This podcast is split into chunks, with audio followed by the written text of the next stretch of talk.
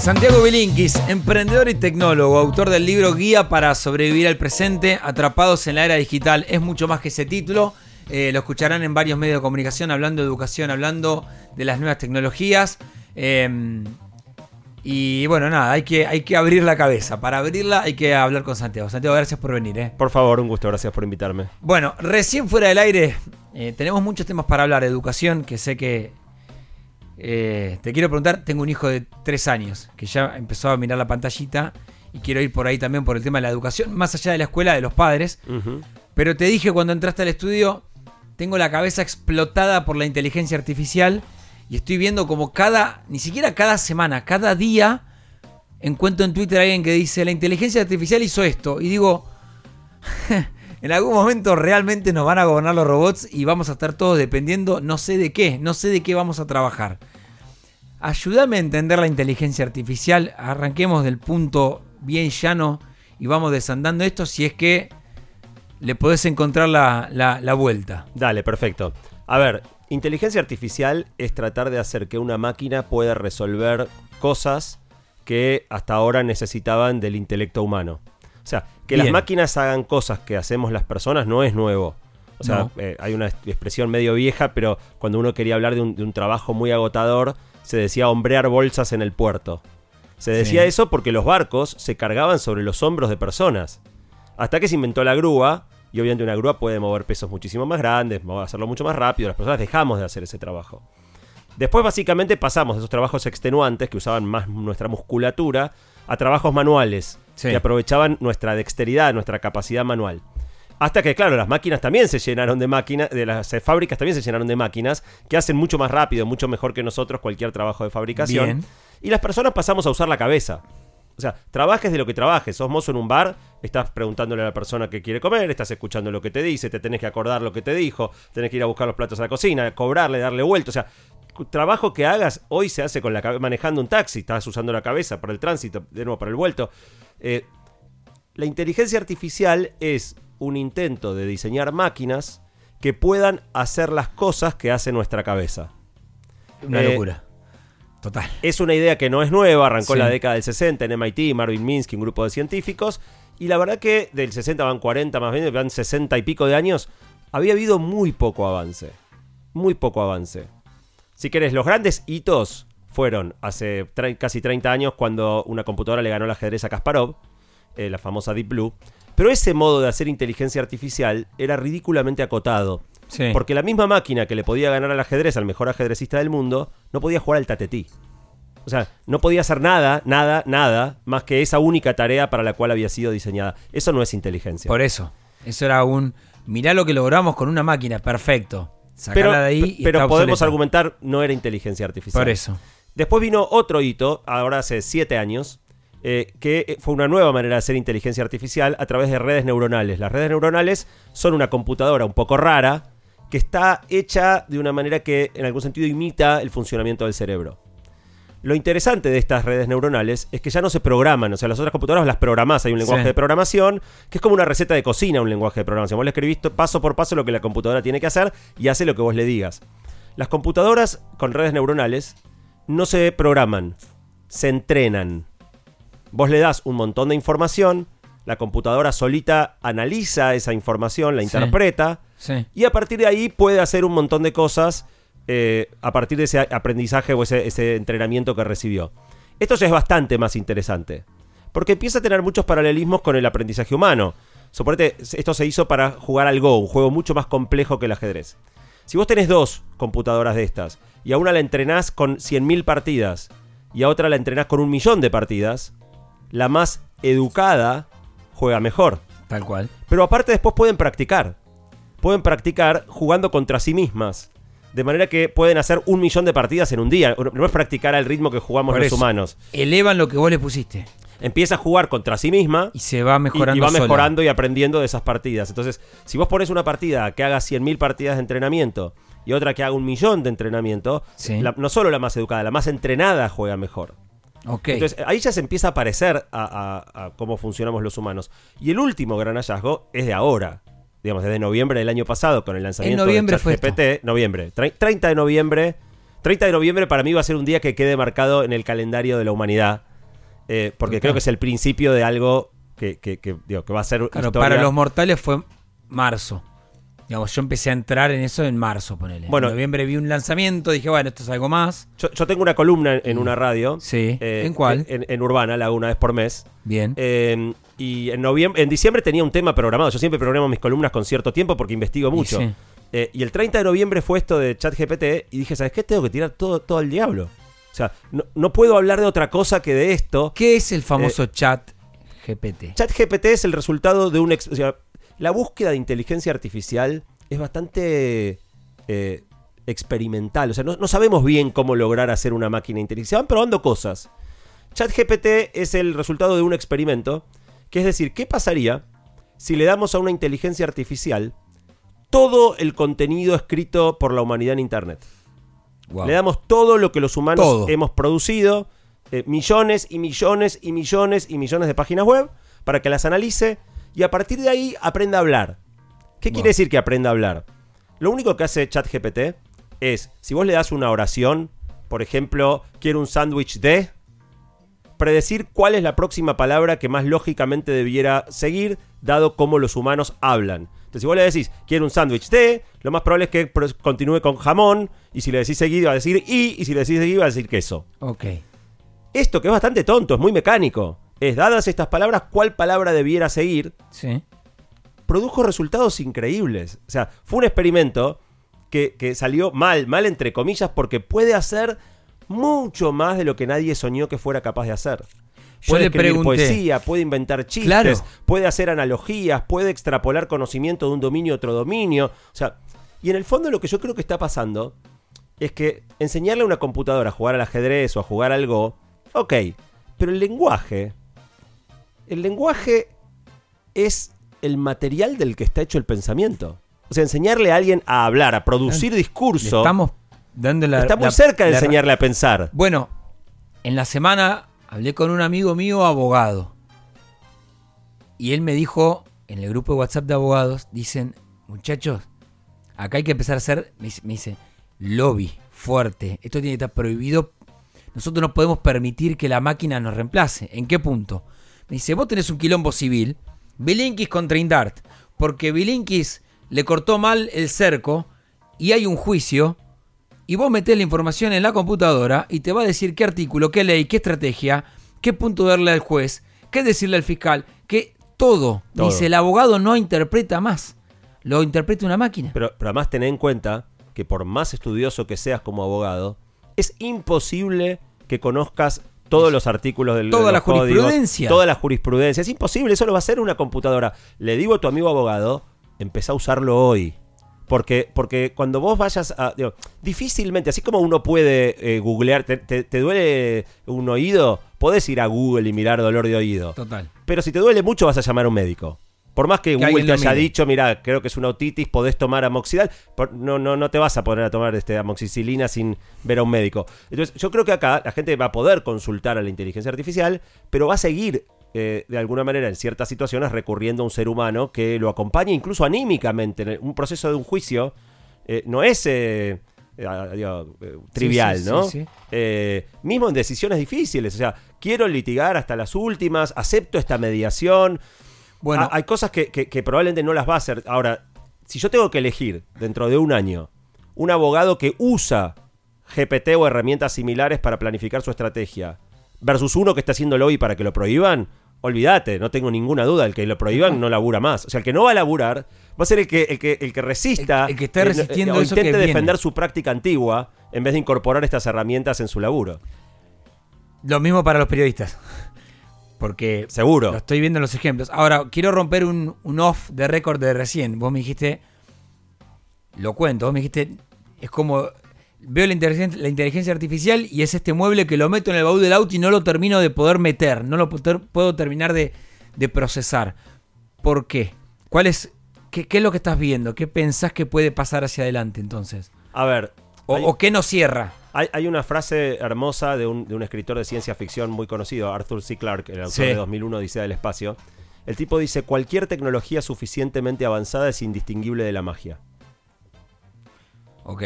Cualquier tecnología suficientemente avanzada es indistinguible de la magia. Yo estoy en esa etapa donde siento que las cosas que están pasando, o sea, soy muy científico, soy ultra racional, cero esotérico. Sí, pero querés ver dónde Eh, está ahora, la de, la, la de, la de Pic. Eh, eh, estoy No lo veo. estoy en, en la etapa en la que no puedo creer lo que está pasando. Me, deja perplejo. Eh, y no tengo las herramientas técnicas, sí las herramientas conceptuales, pero no las herramientas técnicas para entender qué está detrás, por qué está pasando lo que está pasando. Eh, esto tiene infinitas ramificaciones. O sea, Por ejemplo. y- fíjate, esta es una inteligencia artificial que en algún sentido sabe todo. Lo bueno, lo malo, todo. Hay- hay- hubo varios intentos por. O sea, es fundamental cuando vos construís una herramienta tan poderosa, alinearla, en, en términos de inteligencia artificial le llaman así, alineamiento, alinearla detrás de los valores e intereses de quien la construye. O sea, es la típica de las películas. Si, te- si te- si se te subleva, sonaste. Entonces, gran parte de la cuestión es cómo hacemos para que Eso. esto tan poderoso se mantenga eh, dentro de los, de los este, límites que nosotros queremos ponerle. Bueno, ahí hay varios problemas. ¿Quién lo pone? Bueno, lo pone quien la hace, lo que pasa es que hay muchos haciéndola. Ah, bueno. Eh, está. eh, y le digo, las- hace dos semanas, eh, los que han hecho ChatGPT, una compañía que se llama OpenAI, sacaron un paper donde en el fondo dice lo mismo que digo yo del baúl. Ellos no entienden cómo funciona.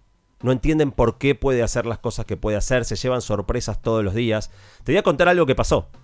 Le encargaron a una, a un- una inteligencia artificial que hiciera una tarea que eh, requería entrar a una página web que tenía uno de estos captchas, estos, eh, estas imágenes Sí. medio difíciles de ver, que están hechas justamente para que no pueda computadoras hacerlo. Le dijeron a esta inteligencia artificial que, que accediera a esta página web. La inteligencia artificial se encontró con un captcha.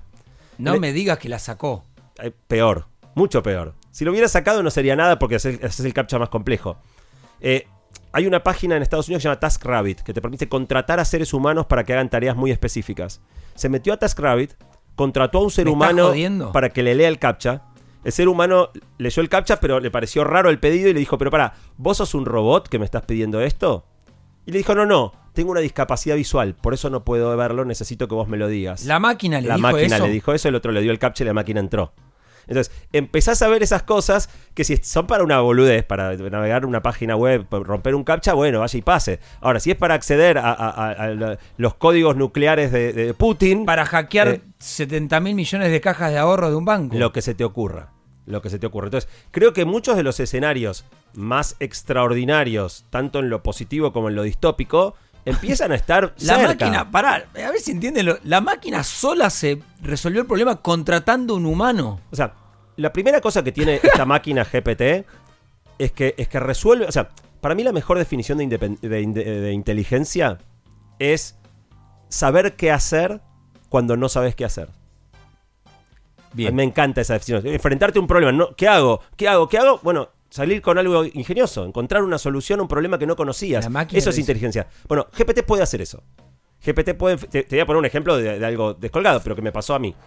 A, a- a mi hija, mi hija está en el secundario, tenía que estudiar eh, la Primera Guerra Mundial, le resultaba aburrido.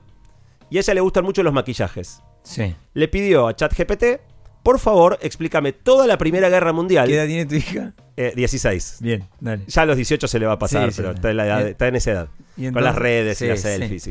Em, entonces eh, le dijo a, a ChatGPT, por favor explícame la Primera Guerra Mundial, toda utilizando metáforas de maquillajes. No te das una idea la producción que ChatGPT hizo. Y se lo dio de un modo que como estaba conectado a algo que a ella le interesaba, lo aprendió en un minuto. Lo aprendió mucho más ¿Cuánto fácil que tiempo si tarda hubiera la máquina en armarle eso? 10 segundos. Es una cosa. O sea, imagínate que le hubieras pedido a un historiador, le decís, che, eh, este, Felipe Piña o Dani Balmaceda, eh, Vos que la rompés narra- toda. Narrame la Primera Guerra Mundial en términos de maquillaje. Te va a mandar a freír churros, pero por algo te pago un montón. Va a estar una semana viendo cómo corno invento. ¿Qué puedo inventar para conectar la Se me Primera ocurre Guerra otra Mundial con el maquillaje? Mucho, eh, mucho mediocre escri- escribiendo papers geniales. Bueno, Y no diciendo dónde sale la. Hay, hay un- hay una gran discusión en la comunidad científica porque algunos científicos están empezando a poner a ChatGPT como coautor de los papers. Que en el Claro. fondo es lo correcto, es darle crédito a que hay ideas que salieron de ahí. Y que, es que y hay párrafos que fueron si alguien del ahí. otro lado está escuchando y dice, pará, pará, yo quiero hacer lo que hizo tu hija, ¿dónde va? ¿Dónde se descarga ChatGPT? Eh, no se tienen que descargar nada. Vos sabés que hay un montón de apps que son, entre comillas, truchas. Eh, todo lo que sea app no es. Ok. ChatGPT es una página web. Eh, entonces, eh, si vas con el celular a, a- a descargar apps, hay un montón que te ofrecen que no son la que. Tenés que ir a la página web. Es chat.openai, o sea, OpenAI con i latina. OpenAI.com. AI. AI. AI que es Artificial Intelligence. O sea, Open de abierta. arti- inteligencia artificial abierta sería OpenAI.com. Te creas una cuenta que es gratis eh, y lo usas. Eh, igual es increíble, pero hay que, hay que aprender a usarlo bien. O sea, si le preguntás, ponele decís, explícame la Segunda Guerra Mundial. Y sí, te la va a explicar, pero eso en Google estaba. O sea, te lo va a explicar distinto, porque esto no es texto que va copia y pega de otros lados, no es una producción humana, es una producción única. Si le haces dos veces la misma pregunta, te va. Lo va a cambiar. Digo, si vos me haces dos veces la misma pregunta, yo conceptualmente te voy a responder lo mismo, pero Pará. las palabras que voy a elegir no van a ser las mismas. Eh, estamos hablando con Santiago Belinkis. Me pongo en el papel de un chico de séptimo grado. Fue la edad donde yo conocí el Encarta. Ok. Y todos dijimos, qué bien. Acá tenés el, el- el trabajo de historia, profesora que quiere que estudie y no quiere estudiar. Es eso. no, es ¿Cómo mucho, es el- mucho- es peor eso, que eso. ¿Cómo hace el docente Es- entonces para.? Es mucho peor que eso porque. ¿Cómo vos- haces? Eso podías romperlo. O sea, vos en Encarta tenías la explicación de los temas. Pero si yo te hacía cruzar temas, eh, ¿cómo impactó eh, la renuncia del archiduque de qué sé yo? En la economía. en la economía? Eso, eso no estaba en. Encarta. Tenías que interpretar. Ahora cualquier cosa que le preguntes, conectando maquillaje con la Primera Guerra Mundial, o sea, la Biblia y el calefón. Cualquier cosa que le preguntes, y, y metele más, metele cinco complejo- con- conceptos complejos para que vincule, te lo va a hacer.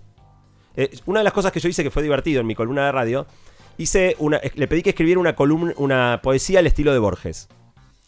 Y la leí al aire. Y fue maravillosa. Estaba bien, estaba bien, siete puntos. Ahora, lo gracioso es que muchos oyentes decían, che, boludo, pero eso no es Borges. Obvio que no es Borges. O sea, pará, Claro. ¿qué ser humano podría escribir? Solo Borges Nadie, podía escribir como. Borges. ¿Cómo le si vas yo a te pedir a a- vos o me, o me Claro. pongo yo a escribir una poesía que de Borges, iba a ser 10 veces peor que la que ChatGPT hizo. Y es la primera versión. Esto salió hace tres meses. Dale un año, dale dos. Eh, Sí. Entonces, en muy poco tiempo va a escribir poesía mejor que Borges. Eh, digamos, eh, eso es lo que, lo que es un poco abrumador. Entonces, eh, eh, esto salió en noviembre. Justo en noviembre terminó el ciclo lectivo, 30 de noviembre, justo terminaba el ciclo lectivo en la Argentina. Eh, y las escuelas entraron en receso. Esto es una bomba para el sistema educativo. Una bomba. Una bomba. Cualquier examen que tomes te lo hace el chat GPT sin que sepas nada y te sacas un 8 para arriba.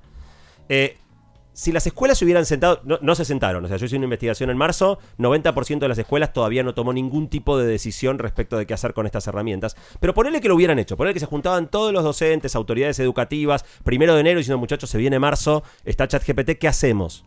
Y hubieran preparado una estrategia. Trabajo práctico. ¿Cómo Bueno, el controlás? 15 de marzo salió ChatGPT 4, que es el superador del anterior, que era el Claro. ChatGPT 3. Ah. Con lo cual, si te preparaste todo el verano para lo que hacía ChatGPT 3, ya, ya te patearon el tablero el, el- el día 15 del ciclo lectivo. Entonces, esto, es- esto nos va a traer a la vida un ritmo de cambio que nunca antes tuvimos. Eh, y el, el Pará, desafío- pero ¿y cómo- el desafío es cómo le enseñás a los chicos sin que el- Porque seamos sinceros, a los en séptimo grado muchos nadie quiere estudiar.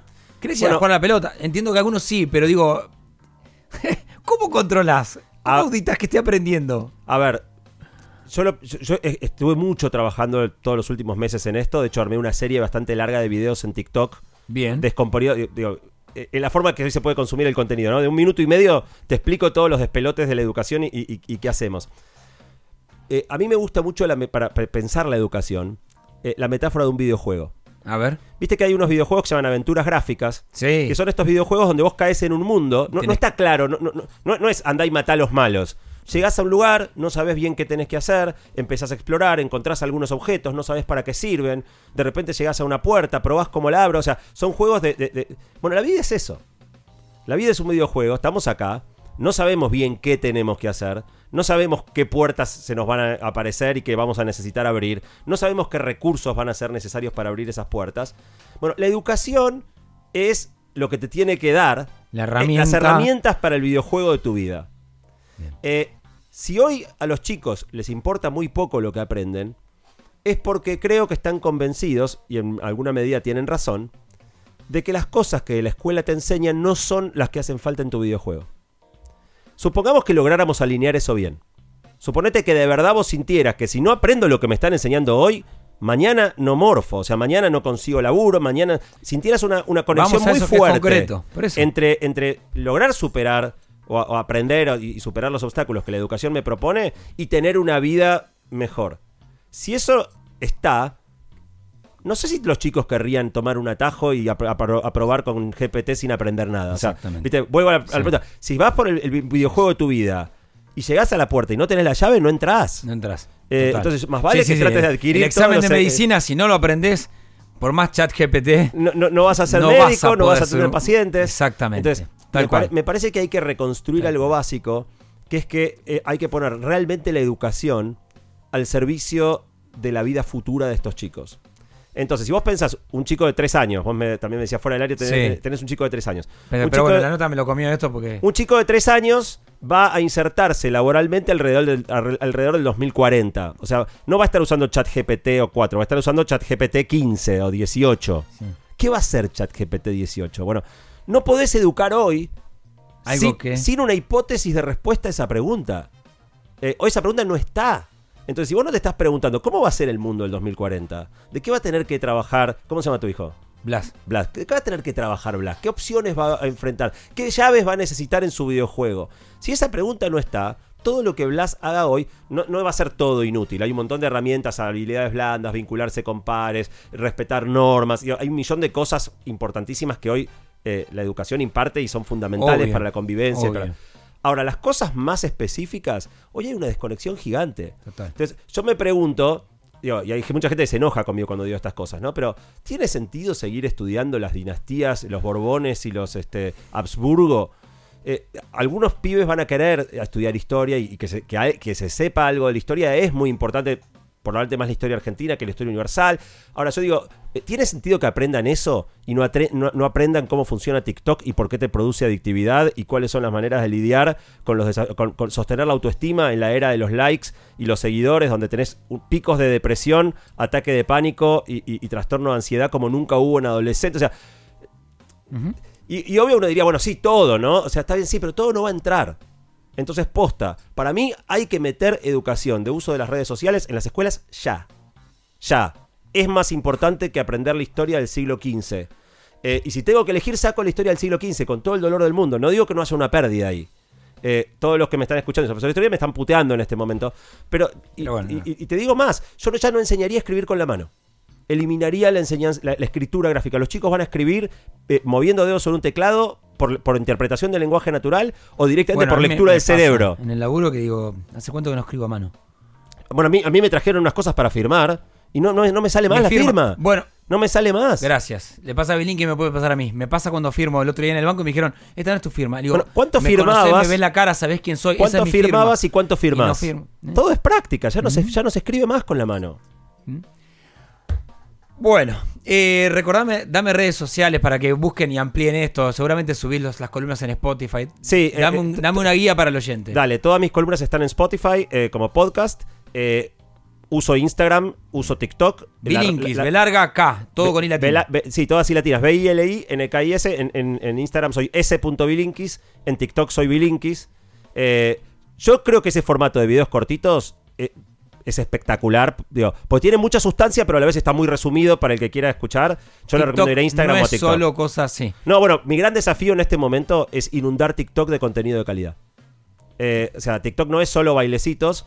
Y, y te sorprendes. Contenido mío de educación llegó a tener 4 millones y medio de reproducciones. Eh, hablando de educación. Entonces, eh, si, metes contenido de educación en TikTok, funciona Yo espectacular. lo estoy inundando de política y me está funcionando mucho. ¿Viste? El programa que hago en YouTube, todos los días, todos los miércoles me aparece gente nueva y me dice, te vi en TikTok y entré. Hay que, hay que llenar el, hay que llenar TikTok de contenido de calidad. Y, y funciona espectacular. Bueno, Santiago Bilinkis, eh, emprendedor tecnólogo, me dejó la cabeza más preocupada que antes. Guía para sobrevivir el presente es el último libro. Que perdón, Atrapados- déjame decir una última cosa. Sí, Eh, eh, yo arreglé con la editorial que el libro ya no se imprima para que me devuelvan los derechos y lo pueda regalar en PDF.